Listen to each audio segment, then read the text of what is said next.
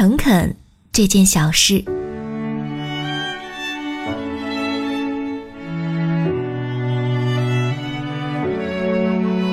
因为工作的原因，和很多客户慢慢的就处成了朋友。有时能从他们那里听到很多不一样的生活，也能从他们身上学到很多我从前不以为然的道理。而渐渐的，我发觉，人与人之间的相处之道，最好的方式，莫过于我诚恳以待，你也。诚恳以报。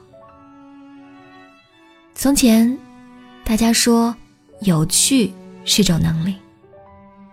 后来，大家说爱是种能力。现在演变成诚恳也是种能力。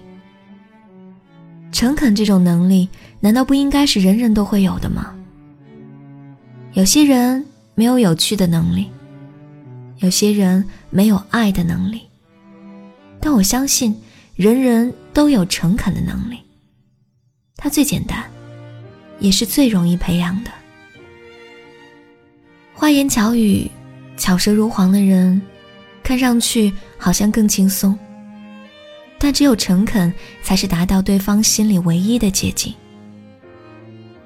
时日渐远，岁月会帮我们筛选和过滤掉华而不实的人和物。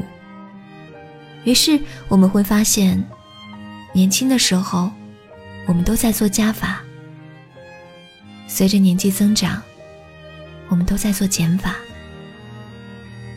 我们的好朋友会越来越少，喜欢的东西也会越来越少，需要的也会越来越少。诚恳这件小事，仿佛是块试金石。它帮你留下来的，都是千金不换的珍宝。